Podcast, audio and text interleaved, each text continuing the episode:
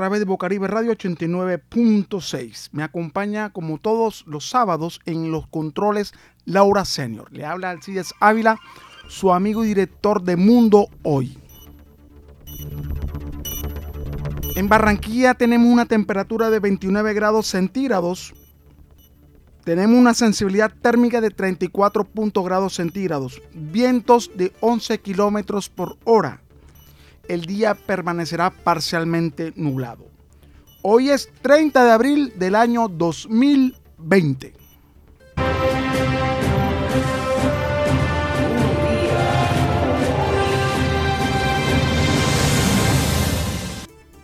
ser presidente de Colombia. La ideología principal de nuestro movimiento es civismo, nacionalismo. Aspiración política que se vería amenazada con la aparición de Rodrigo Lara Bonilla, el galanista nombrado ministro de Justicia en el gobierno de Belisario Betancourt y enemigo de la maquinaria mafiosa que para entonces todo lo permeaba. Lara encontró en el coronel Jaime Ramírez, director de la Policía Antinarcóticos, al mejor socio en su lucha contra los carteles de la droga. Al país una idea aproximada de lo que significa el tráfico de estupefacientes. Paralizaron aeronaves con coca y denunciaron la entrada de dineros calientes a la política y al fútbol. Nutivar y Fátima, hago entrega de esta bandeja como reconocimiento. Meterse con los narcos no era un juego. Escobar le tendió a Lara una trampa, filtrándole un cheque a su organización política. La salida de un ministro del gabinete porque lo considera incómodo para sus aviesos fines. Con su imagen cuestionada, el ministro redobló sus ataques contra Pablo. Quiero informar a la opinión pública que el señor ministro Lara arrinconó al capo hasta hacerlo expulsar del Congreso y de los Estados Unidos, país que le canceló la visa. Era la primera derrota del hasta ese día intocable Pablo Escobar. Hago público mi definitivo y total retiro de la política. Con el asalto a Tranquilandia, el mayor laboratorio de coca de América Latina, Lara firmó su sentencia de muerte. El 30 de abril de 1984, en una noche lluviosa, Rodrigo Lara Bonilla fue asesinado de varios balazos. Su magnicidio convirtió a Escobar en proscrito y a los implicados en muertos.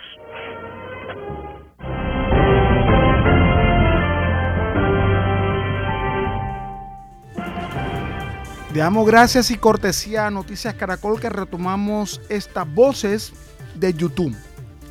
El 30 de abril del año de 1984, el ministro de Justicia, Rodrigo Lara Bonilla, ese día estuvo alterado y nervioso, algo que no era habitual en, en su persona. A las 6.50 de la tarde, el ministro salió de su despacho y abordó el Mercedes Benz blanco que tenía asignado y que era conducido por Domingo Velázquez. De cerca lo seguía su escolta en dos Toyotas Land Cruiser, una gris y otra blanca.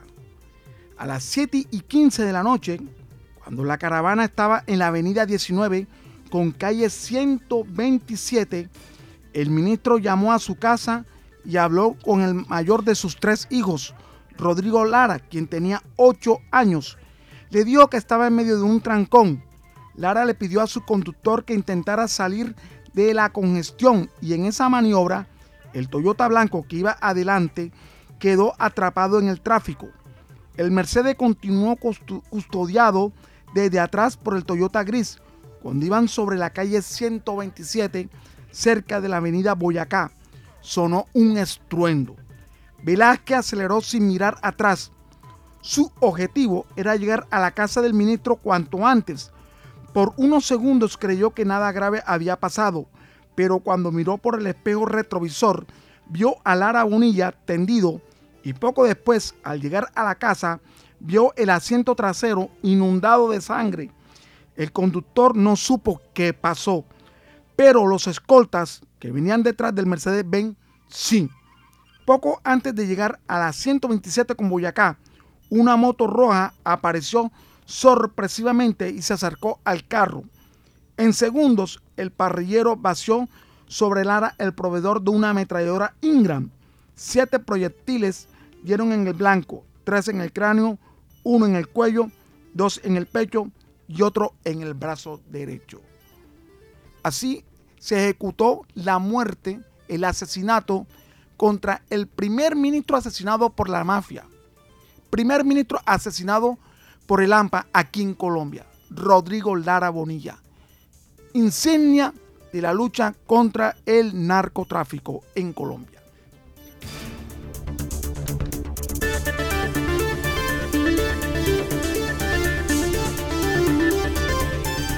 Esto es Mundo Hoy a través de Bocaribe Radio 89.6. El director del Departamento Administrativo Nacional de Estadística, DANE, Juan Daniel Oviedo Arango, dio a conocer el dato de desempleo para marzo del año 2022. Enero, febrero, marzo. La tasa según la entidad fue del 12.1%, 2.6 puntos porcentuales menos al 14.7 de marzo del año 2021. Escuchemos la grabación del doctor de Juan Daniel Oviedo Arango, el director del Departamento Administrativo DANE de Estadísticas en Colombia, dando a conocer cómo está la situación de empleo en Colombia en una conferencia virtual que se llevó a cabo en la oficina del Departamento Administrativo Nacional de Estadística DANE para todos los medios del país. El, el director del DANE siempre ha manifestado... Escúchame el director que en comparación con el referente prepandemia que corresponde a febrero del 2020, cuando la tasa desestacionalizada era del 11,1%, implica una brecha de 0,9 puntos porcentuales frente al referente prepandemia. Y para las tres principales ciudades y áreas metropolitanas donde vimos la mayor afectación como consecuencia de la pandemia, la tasa de desempleo desestacionalizada de marzo del 2022 del 12,2%, se compara con la tasa de desempleo desestacionalizada prepandemia de febrero del 2020 del 10,7%, que refleja una brecha de 1.5 puntos porcentuales, con lo cual necesitamos recuperar 500 mil puestos de trabajo para retomar el nivel de ocupación prepandemia, siendo desde febrero del 2020, y sacar a 200 mil personas del desempleo en el total nacionalizada de marzo del 2022 en el... Esas son las declaraciones del director nacional del DANE Juan Daniel Oviedo. Por su parte, de la población general, 10.280.000 personas estaban trabajando en las 13 ciudades principales del país.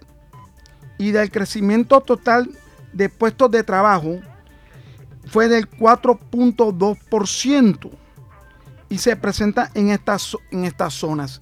Hay que recordar que una de las causas del mayor número de desempleados en el país fue ocasionada el año anterior por la pandemia, ya que estuvimos muchos por causas mayores estando en nuestros hogares por prevención para ser infectados.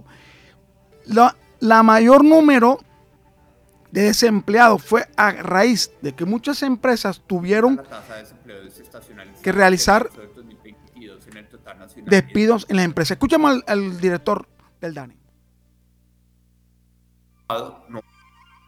novedoso de fuerza de trabajo potencial, pues ya comparamos que el 13,4% de tasa de desempleo trimestral para las 23 principales ciudades del país, pues muestra a Bucaramanga, y Armenia con tasas de desempleo del menos del 10% en el trimestre, en este caso del 9,8%, y muestra a Quito, a Valledupar y a Tunja, aprovechando que estamos en la casa de Boyacá, como las tres ciudades con la mayor tasa de desempleo con más del 15% de tasa de desempleo, Tunja 16,4%, Valledupar 17,1% y Quito con una tasa de desempleo del 23,7%. Adicionalmente, tenemos que... Bueno, las ciudades con mayor número de desempleados en Colombia es Quito, Tunja y Boyacá.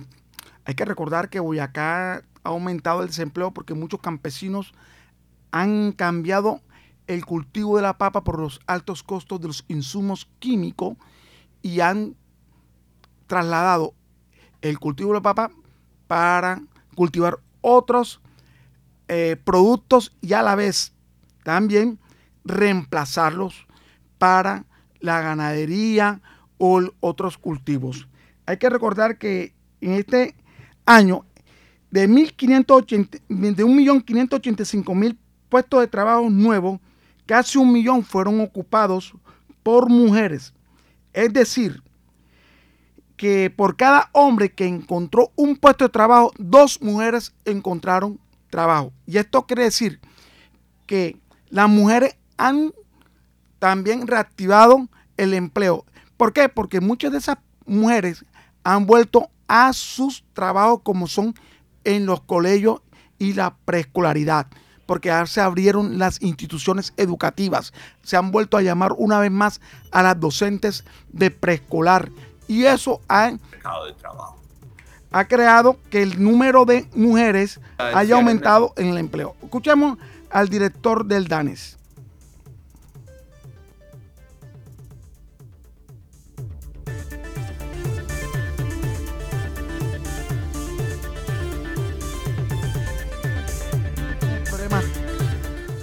Tenemos aquí unos problemas técnicos, pero lo más importante es que son 2.6% que ha aumentado, eh, ha disminuido el desempleo en Colombia.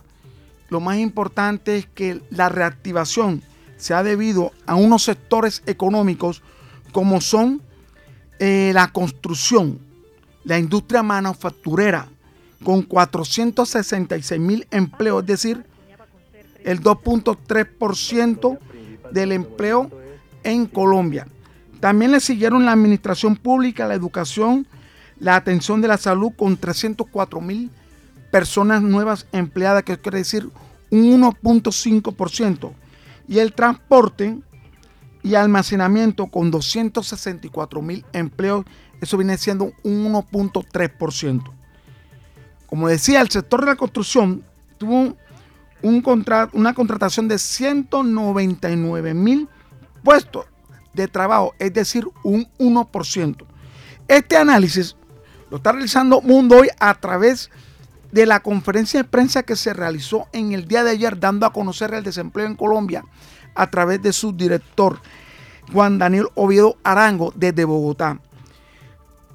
Él mismo manifestó que faltan otros sectores económicos del país para reactivar y así disminuir una vez, más, una vez más el desempleo que tiene azotado a Colombia. La población en condición de desempleo son de 480 mil personas que salieron del desempleo y quienes siguieron en marzo eran 2.990.000 personas, lo cual se registró una contratación del 13.8% entre marzo del 2022 y marzo del 2021, siendo un 11.4% en las 13 principales ciudades del país. Esto es un análisis que, realizamos con respecto a las declaraciones del director del DANE, Juan Daniel Ovido Arango, que se llevó a cabo en Bogotá, donde participaron virtualmente diferentes periodistas y corresponsales del país de los diferentes medios del país. Lo que queremos decir que tenemos buenas noticias con el desempleo. Esperemos que se reactive una vez más la economía en el país, ya que eh, está pensando el gobierno nacional quitar el tapaboca en los centros comerciales, en lugares cerrados y en, y en la calle las personas andar sin el tapabocas. Eso significa una confianza del, gobierno hacia su población que se ha vacunado con mayor del 70% en las ciudades colombianas. Y eso significa mucho. ¿Por qué? Porque va a generar una reactivación total de la economía. Y las personas que no se hayan vacunado, vacúnense, vacúnense, porque ya van ciudades que están con una apertura total. Y las personas ya están tranquilas porque saben que están protegidas. Y las personas que no se han vacunado, lo digo lastimosamente, son las personas más propensas a contagiarse con el COVID-19. La economía va por buen camino. Las exportaciones aumentaron y crecieron notablemente. Y eso gracias a la reactivación económica que se está llevando a cabo en Colombia. Este es el análisis que realizó Mundo Hoy acerca del desempleo para que usted esté bien informado. Vamos a unos breves mensajes comerciales y regresamos.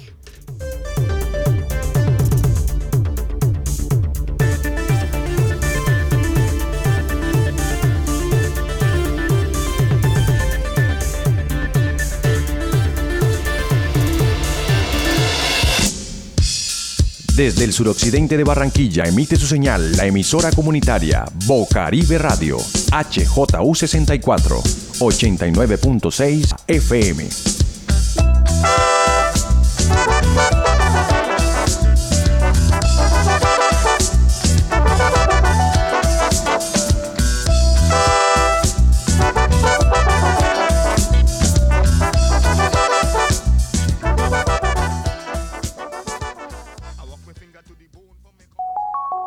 Todas las vacunas COVID-19 se han probado exhaustivamente y ofrecen un alto grado de protección contra formas graves de esta enfermedad y el riesgo de muerte. Lo mismo ocurre con la vacuna que se le ofrece, incluso si ya ha tenido la COVID-19. Es importante vacunarse lo antes posible y no esperar, ya que de esta manera conseguiremos la inmunidad en nuestras comunidades y podremos volver a la vida normal. Este mensaje se lo envían la UNESCO, la OMS y su estación de radio local. Si escucha disparos, balaceras o explosiones, evite acercarse a los lugares donde esto ocurre. Evite tocar, mover o recoger balas, armas, granadas o cualquier tipo de artefacto explosivo o alguna de sus partes. Estos se pueden activar y herir o causar la muerte de una o varias personas. Por eso, es importante que usted y los demás se alejen de estas zonas.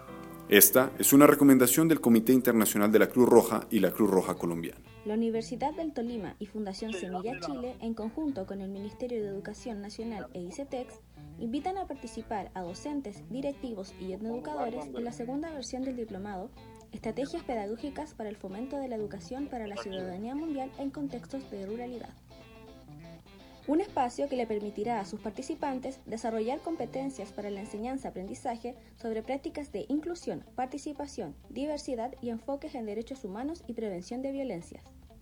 Inscríbete antes del 30 de abril en la página web de ICETEX. Bocaribe Radio. Síguenos en Instagram, Twitter, Facebook y SoundCloud.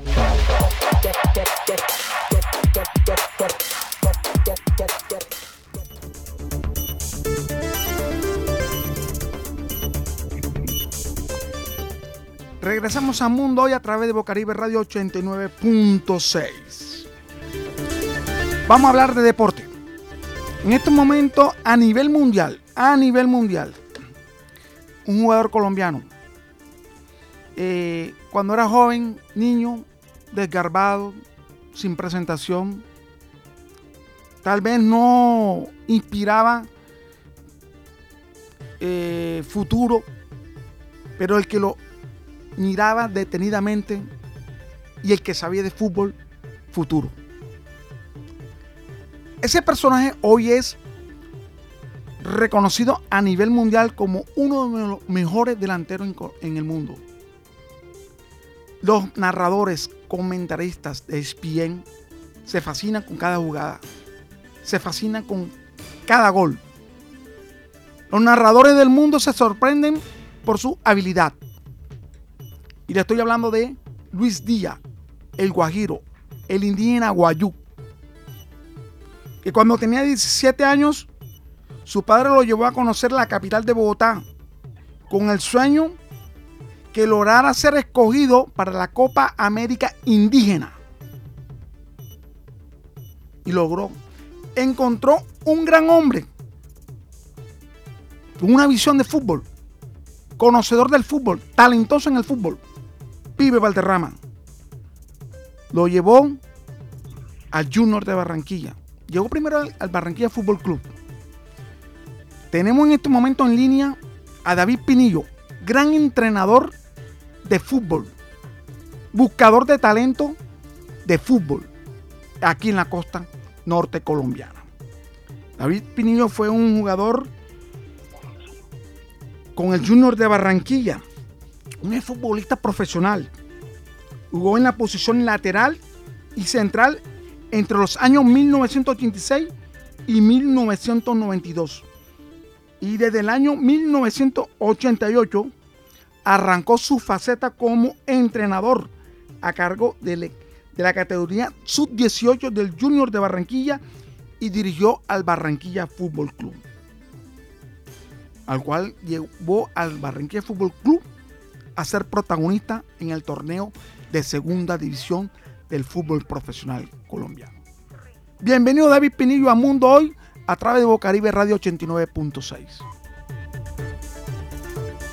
Sí, muy buenos días, Alcides. Gracias por esta oportunidad de poder dirigirme a todos tus radioescuchas. Y bueno, la verdad, todo lo que tú has dicho es una realidad.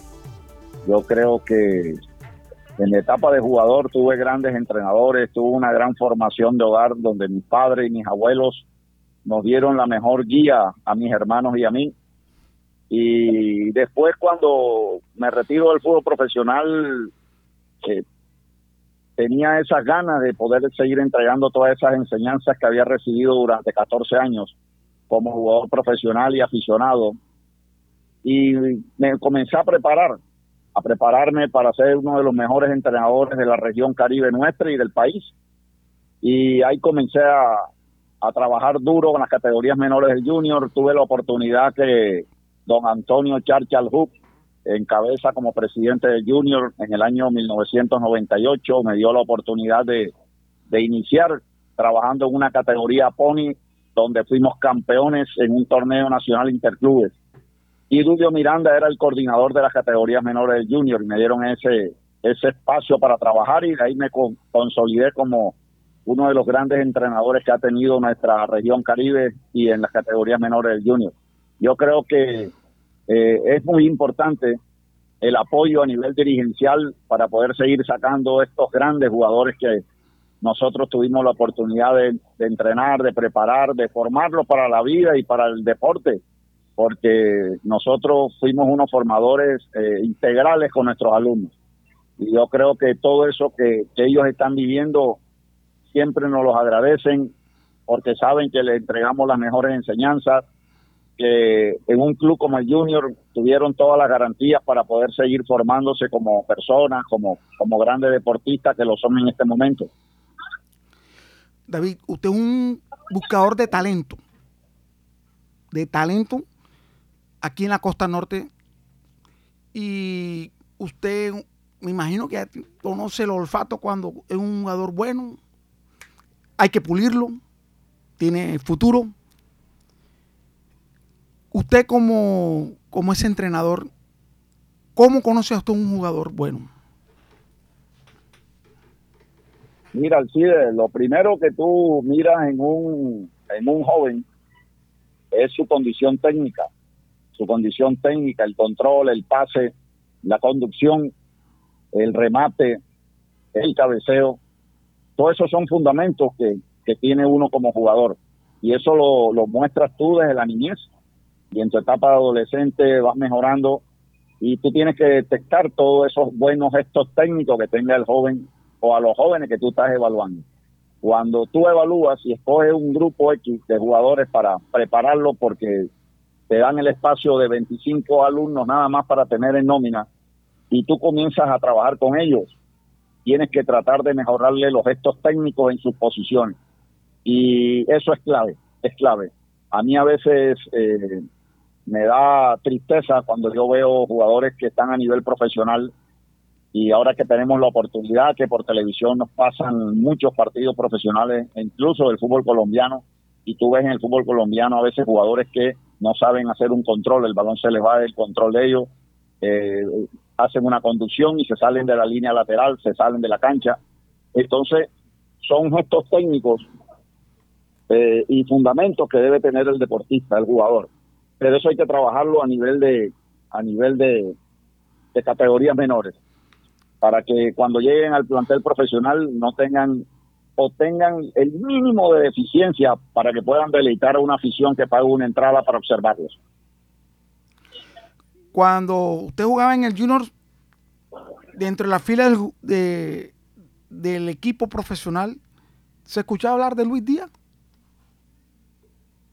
Mira, cuando yo llegué a las categorías menores del Junior, eh, yo me acuerdo, estuvimos y se escuchó, primero fue lo referente a, a un torneo que se iba a hacer por parte del Estado colombiano, donde el Pocillo Díaz tenía al mando eh, la, la dirección de un torneo de etnias en el país.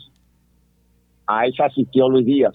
Y el referente de ese torneo era Carlos El Pibe Valderrama y Carlos es el que recomienda a Luis a las categorías menores del junior, eh, que es lo que nosotros hablamos al de cómo es posible que personas como Carlos Valderrama, un René Guita, un Freddy Rincón, que en paz descanse, eh, un Arnoldo Iguarán, personas que fueron un referente a nivel mundial con nuestras selecciones Colombia, no estén cerca de, de la formación de nuestros jugadores en selecciones Colombia sub-15, sub-17 y sub-20. O que formen parte de la Federación Colombiana de Fútbol. Por eso, y, y entonces tú, te, tú dices, ¿cómo es posible que una persona como el Pío Valderrama, que, que tiene sabiduría, que, que él con mirar a un grupo de jóvenes jugar, él detecta los talentos como detectó a Luis Díaz?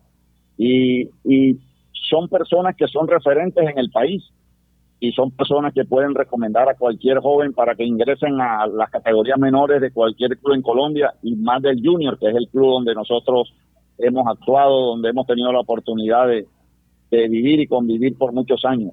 Entonces, bueno, esas son las cosas que uno dice. Es como yo le he dicho a amigos míos, mira, en La Guajira yo tuve la oportunidad de recorrer durante 20 años en formación en categorías menores en el junior y en las selecciones Colombia, porque yo estuve en selección Colombia sub-15 y fuimos campeones en el torneo Tahuichi Aguilera. Pero yo recorrí todo el país o toda la región caribe nuestra. Y mira, en, en La Guajira en Maicao hay bien Luis Díaz, pero los tenemos que ir a buscar, buscarlos y prepararlos de la mejor forma, como las garantías que da el Junior. Pero hay que ir a buscarlos. Los entrenadores de categorías menores tienen que ir a buscar a esos jóvenes a Córdoba. Tienen, allá deben haber más Borja. En Sucre deben haber más Guillermo Celi. Eh, en La Guajira tienen, como te digo, más Luis Díaz, más Iguarán. Eh, en Barranquilla tienen que haber más Víctor Pacheco, más Iván René Valenciano, más Alexis Mendoza. Entonces tenemos que buscar en toda la región Caribe, tenemos siete departamentos para conseguir los grandes talentos nuestros costeños y ponerlos de manifiesto al Junior o a las selecciones Colombia. Así que todo queda en los entrenadores, buscar la forma de irse a todos esos municipios y lo que te digo, yo estuve en todos los lugares, hasta en Cantagallo Bolívar, que es el último municipio de Bolívar pegado a los Santanderes. Y hicimos unos partidos amistosos eh, la, cuando tenía el Junior Sub-20 a nivel nacional, unos partidos de, de preparación y habían jugadores con un talento en Cantagallo Bolívar. Y digo que es el último municipio de Bolívar pegado allá a los Santanderes. Y yo digo, bueno, es que en todos los lugares nuestros de, la costa tenemos excelentes jugadores. David Pinillo, por sus manos han pasado grandes jugadores como Teófilo Gutiérrez y Carlos Vacas. ¿Qué otros jugadores más que hoy eh, sobresalen en el fútbol profesional colombiano y a nivel mundial? O que ya también se retiraron. Sí, no, mira, Carlos Vaca, eh, Teófilo Gutiérrez, Vladimir Hernández, Magnelli Torres, César Faucet, eh, Daniel Machacón, o sea, Luis Carlos Ruiz. Y de, esos tres, Carlos Vaca, Luis Carlos Ruiz y Teófilo Gutiérrez, los tres han sido botín de oro en los distintos lugares donde han actuado, ¿ah? sea Colombia o en el exterior, han sido botines de oro. Entonces, eh, la región caribe nuestra da grandes goleadores lo que te he dicho, tenemos que ir a buscarlos, Alcides, buscarlos, irnos a los municipios, irnos a las ciudades nuestras a hacer convocatoria y tratar de traernos los mejores jugadores para las categorías menores del junior. Usted más que un, técnico de fútbol es también como un padre, un guía, un conductor en disciplina, conductor en también para ser un buen profesional a estos jóvenes que ahora mismo están a su, a su cargo? Así de, eh, yo primero que todo me, me formé un hogar acá en el barrio Modelo, en Barranquilla, donde mis padres y mis abuelos nos entregaron una, una formación en valores a mis hermanos y a mí única. Toda mi vida estaremos agradecidos con esa formación que ellos nos dieron y, y esa formación que ellos me entregaron a mí, yo se la entrego ahora a mis alumnos. Formación en valores, que sean personas de bien, que sean personas disciplinadas, correctas, que, que tengan la disciplina adecuada más en un deporte como el fútbol, donde, donde hay muchas eh, distracciones para, para la juventud nuestra.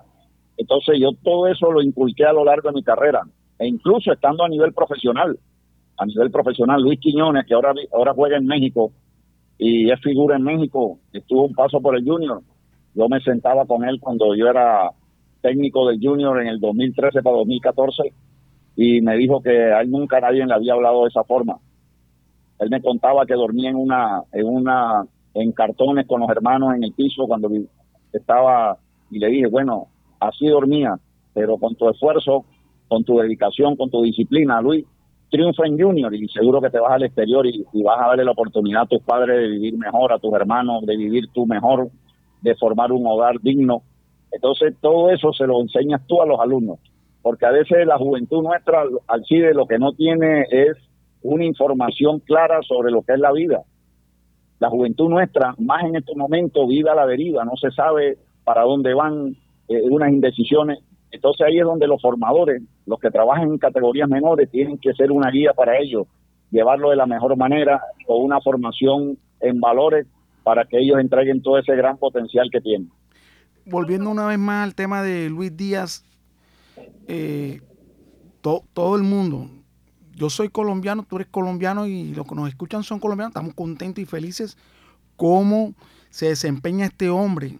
Ha mostrado un profesionalismo de, con 24 años y cómo ha sido aceptado en el Liverpool por grandes monstruos del fútbol, Mané, Salah y, la, y el público, cómo lo admira y lo respeta por su talento. Eh, hay otro jugador como con esa característica no solamente profesional, sino también humana como Luis Díaz. En el, en aquí conociendo a ti aquí en el en Barranquilla en el Junior o en o en el Barranquilla Fútbol Club. Mira, cada uno de nosotros es único. Sí, señor. Cada uno de nosotros es verdad. Eh, traemos un rol en la vida. Por eso, incluso, si tú te das cuenta, nuestra huella es única ni tenemos la misma huella de nuestros padres, ni tenemos la misma huella de nuestros abuelos, ni de nuestros hermanos. Eso quiere decir que cada uno de nosotros, como seres humanos, tenemos un camino por recorrer. Entonces, ¿qué sucede? Eh, Luis es único, él es único. Podrán haber jugadores eh, con más o iguales condiciones que él o con las características de él para jugar al fútbol, pero él es único. Él llegó e impactó en dos meses, en tres meses prácticamente, eh, caló en el grupo de jugadores que tenía el Liverpool. Pero aquí también hay que darle una gran virtud a su técnico, a Junior Klopp. Sí. Klopp, antes de que Luis Díaz llegara a Liverpool, le hicieron un seguimiento en el Porto de un año, año y medio, porque por sus características se acomodaba a lo que Klopp quiere en el Liverpool. Jugadores con velocidad en ataque. Si tú miras, Salah, Luis Díaz, Mané, no son jugadores de un gran físico como para decir que son de área, que son de esto, no. Son jugadores con una habilidad extraordinaria y que se acomodaron a lo que Klopp quiere. Y Luis Díaz era como el, ajuste para conformar un ataque de terror en Europa. Y lo conformó con Luis Díaz, porque Luis Díaz ha crecido, ha crecido una barbaridad, no solo ahora en Liverpool, desde el Porto, cuando estuvo en Porto, ya venía mostrando esa gran madurez que tiene ahora sus 24 años. ¿Y qué es la vida de David Pinillo ahora en el presente? Alcide, yo ahora mismo, yo trabajo con la Asociación de Jugadores Profesionales de Colombia, Colfutpro.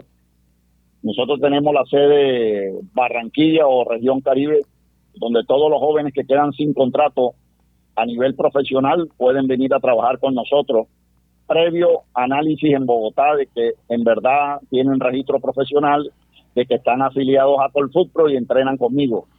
Ya llevamos dos años en esto La verdad, en Bogotá están muy contentos con el trabajo que hemos desarrollado acá en Barranquilla, al lado de Víctor Palacio como preparador físico y de Eduardo Luna como almacenista del equipo. Yo creo que ha sido una labor muy buena de parte de la Pro a nivel nacional, con sedes en, en Barranquilla, Bogotá, Cali y Medellín. Y la verdad que estos muchachos, nosotros teníamos un grupo de 24 jugadores, de 24 jugadores hasta hace un mes atrás, 21 viajaron con contratos de trabajo. Nosotros no nos metemos en nada al CIDE en los contratos de ellos. Ellos nosotros, nuestra labor es prepararlos de la mejor forma para que cuando a ellos les salga algún contrato vayan preparados de la mejor forma. Pero esos son jugadores que quedaron desempleados, que ya no los contratan en un equipo y están con ustedes realizando prácticas, torneos para que los tengan en cuenta una vez más en el fútbol profesional colombiano. O son eh, jugadores que buscan una oportunidad. Alcide, vuelvo y te repito, son jugadores que tienen terminan un contrato profesional. No les van a renovar contrato o salen del club. Y como están afiliados a la Asociación de Jugadores Profesionales, ellos solicitan a Bogotá entrenar de la ciudad donde ellos eh, estén, Medellín, Cali, Bogotá o en Barranquilla ahora, la sede norte acá en Barranquilla. Y ellos, previa autorización, solicitan conmigo la orden de Bogotá viene y ellos entrenan conmigo sin ningún problema. Acá tienen todas las garantías. Tienen uniforme, tienen hidratación, tienen todo lo que necesita un jugador profesional para prepararse de la mejor manera. ¿Qué sucede? Ellos hacen su diligencia por, por su cuenta y ellos mismos, en la medida que ellos van consiguiendo clubes, lo único que se reportan donde nosotros, como yo les digo, reporten si digan, hombre, profe, me salió un contrato para tal país, o para, para tal club de Colombia y viajo mañana o viajo en dos días. Bueno, listo. Y uno reporta que el jugador X viajó con contrato de trabajo a tal lado. ¿Por qué? Porque ellos, como te dije, esta es una asociación de jugadores profesionales donde ellos deben estar afiliados para poder tener de ese beneficio de que cuando estén sin contrato en el momento tengan una preparación profesional para el bienestar de ellos. Ahora son 21, 21 jugadores que han tomado contrato, que han realizado contrato con equipos profesionales, o sea, que ya dejaron de ser, han dejado de ser de trabajo que O sea que la labor se ha visto y se ha reflejado con, con contratos para estos jugadores. Sí, sí, Alcide, la verdad están muy contentos en Bogotá con la labor que hemos hecho acá en la sede de Barranquilla. La sede de Barranquilla es la última que se abrió hace dos años prácticamente. Hace dos años se abrió la sede de Barranquilla y están muy contentos porque la mayoría de los jugadores que vienen a trabajar con nosotros en pocos días o en pocos meses consiguen contrato de trabajo no solo en Colombia sino en el exterior. David Pirillo, te fue también reemplazó a Miguel Ángel del Surdo López en el año 2014, donde salió su campeón. claro. Y no, no, no le dan ganas de dirigir un equipo profesional. Chile. Yo estuve dirigiendo el Valledupar de la primera vez profesional cuando salí de Junior en el 2014, después que fuimos subcampeones en Colombia. Me contrató el Valledupar Fútbol Club en cabeza del doctor Jesualdo Morelli y, e hicimos una excelente campaña en un año de trabajo allá. Ascendimos ocho jóvenes de las categorías menores, de la sub-17 y de la sub-20 al plantel profesional y, e hicimos debutar siete debutaron siete mientras estuvimos allá en, el año y siempre estábamos metidos octavo, noveno. Y era la época, sí, de donde en la B de Colombia habían siete clubes profesionales de la A en la B. Hasta el América de Cali estaba en ese momento en la B jugando ese torneo. Y nosotros nos manteníamos de octavo, nos metíamos de séptimo, salíamos otra vez al noveno, otra vez ingresábamos. Cuando yo llegué al Valledupar Fútbol Club, estaba en el puesto 15 entre 16 clubes de la B. Y yo lo puse y lo metí en los ocho primeros del torneo. Sí, eso fue en el año 2016, el Valledupar Fútbol Club, en cual realizó una buena campaña y que hoy actualmente se dedica usted a seguir descubriendo talento y, a dirigir a, cómo es a Sofulcru, a, a, cómo es la, la entidad. A Pro. Ajá, bueno. A Pro y en estos momentos está dirigiendo a nivel Barranquilla. Y pueden venir otros jugadores de diferentes regiones del país eh, y usted puede dirigirlo aquí, que se encuentra en estos momentos sin contrato profesional. Sí, sí, no, es que los jugadores de toda la región caribe nuestra, que sean profesionales y que en el momento quedan sin contrato, ellos se reportan a Bogotá y de Bogotá los envían a trabajar en la sede eh, donde ellos estén más cerca. Si es Barranquilla, Barranquilla. Si están en Medellín, Medellín, Cali o Bogotá. Ahí ellos se reportan y entrenan sin ningún problema. Y es que además de eso, Chile, yo tengo una escuela deportiva de formación integral que yo la conformé en el año 2017. Ya tenemos cinco años, hemos formado jóvenes con un gran talento, algunos están en prueba en distintos clubes y, ya estamos visualizando con unos empresarios del exterior que vayan al exterior a jugar varios de nuestros alumnos de nuestra Escuela Deportiva de Formación Integral David Pinillo. Te felicito David Pinillo porque eres un gran hombre que busca oportunidades para el joven, para que sea un buen profesional. Hoy tenemos un ejemplo, Luis Díaz, hombre humilde, sencillo, indígena. Y hoy nos está representando con nuestro orgullo de ser colombiano, con una bandera colombiana en alto a nivel mundial, porque los partidos de Liverpool no lo ven solamente en Inglaterra y América Latina, sino a nivel mundial. Y están en, peleando para final de la Champions. Así es, así es, así es. Hoy, hoy estábamos despiertos desde las 5 y 45 de la mañana para ver el partido de Luis Díaz. Ante Newcastle a las 6 de la mañana era el partido. Y, o sea, eso es lo hermoso de la vida, de que un joven tan humilde como él, de un municipio y, y de una ciudad como La Guajira, hace despertar a todo un país para que lo vean jugar. Yo creo que eso es lo hermoso de la vida. Deberíamos pensar más en eso, dejar tanto conflicto y tantas luchas entre nosotros de demostrar un poder económico del uno al otro y pensar más en la juventud nuestra, pensar más en nuestra juventud, del futuro de nuestro país. Y personas como Luis Díaz, como Carlos Vaca, todos estos muchachos que han triunfado en el exterior por medio del deporte, son un orgullo para todos nosotros. David Pinillo, jugador barranquillo, es profesional. Militó en el Junior de Barranquilla, técnico del Barranquilla Fútbol Club en el año 2016 buscador de talento, dirigió también el Barranquilla Fútbol Club. Hoy tiene su escuela de fútbol para jóvenes, para niños. Y hoy tiene pertenece a una entidad donde buscan jugadores profesionales que no se encuentran en este momento con trabajo, con un contrato profesional para ser ubicado en un equipo profesional en Colombia. Gracias David por tus declaraciones aquí a Mundo Hoy en Bocaribe Radio 89.6. No, gracias a ti por la oportunidad. La verdad, muy contento con contigo por darme la oportunidad de dirigirnos a todos los radioescuchas eh, de tu programa y mostrarle el panorama de la juventud nuestra en el fútbol y de los jóvenes que hemos tenido la oportunidad de guiarlos con éxito al fútbol profesional y que tengan una vida digna y una mejor calidad de vida para ellos y para su familia. Gracias y un fuerte abrazo, Alcin. Gracias, David Pinillo, el jugador del Junior de Barranquilla, por las declaraciones y estando invitado en el mundo hoy a través de Bocaribe Radio. Nos vamos para unos breves mensajes comerciales y regresamos.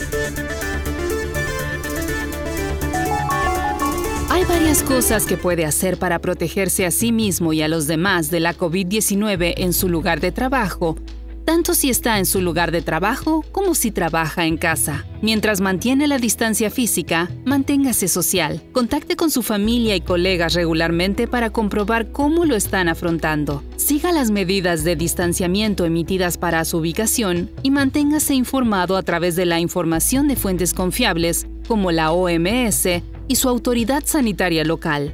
Este mensaje se lo traen la UNESCO, la OMS y su estación de radio local. Si escucha disparos, balaceras o explosiones y se encuentra en un lugar abierto, arrójese al piso de inmediato. Si está en un lugar cerrado, quédese ahí hasta que pase el peligro y si tiene una ventana cerca, aléjese de ella. Si está en la calle, arrástrese por el suelo y sin levantar la cabeza, llegue hasta un lugar seguro. Esta es una recomendación del Comité Internacional de la Cruz Roja y la Cruz Roja Colombiana. La Universidad del Tolima y Fundación Semilla Chile, en conjunto con el Ministerio de Educación Nacional e ICETEX, invitan a participar a docentes, directivos y educadores en la segunda versión del diplomado Estrategias Pedagógicas para el Fomento de la Educación para la Ciudadanía Mundial en Contextos de Ruralidad un espacio que le permitirá a sus participantes desarrollar competencias para la enseñanza-aprendizaje sobre prácticas de inclusión, participación, diversidad y enfoques en derechos humanos y prevención de violencias. Inscríbete antes del 30 de abril en la página web de ICETEX.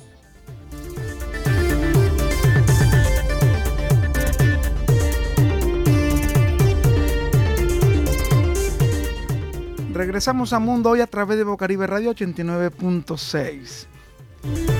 Tenemos como invitada a la nutricionista Ruby Sarmiento, egresada de la Facultad de Nutrición y Dietética de la Universidad Metropolitana. Vamos a hablar acerca si es beneficioso o no es beneficioso consumir en alto consumo la comida chatarra. Lo que llamamos comúnmente chatarra es perro caliente, pizza, hamburguesa, toda esa clase de alimentación. ¿Cuáles son los beneficios si los tienen? ¿Cuáles no son los beneficios si los tienen? Los, que no, los beneficios que no tienen. Doctora, bienvenida al Mundo Hoy. Gracias por la atención. Muy buenos días, Alcides. Muchas gracias por la invitación y saludo a la amable audiencia que en esta hora pues está conectada a este programa. Doctora, consecuencia de consumir mucha comida chatarra? Bueno, eh, los estilos de vida saludables eh, hoy día son una oportunidad, pero en unos años serán una necesidad. Eso quiere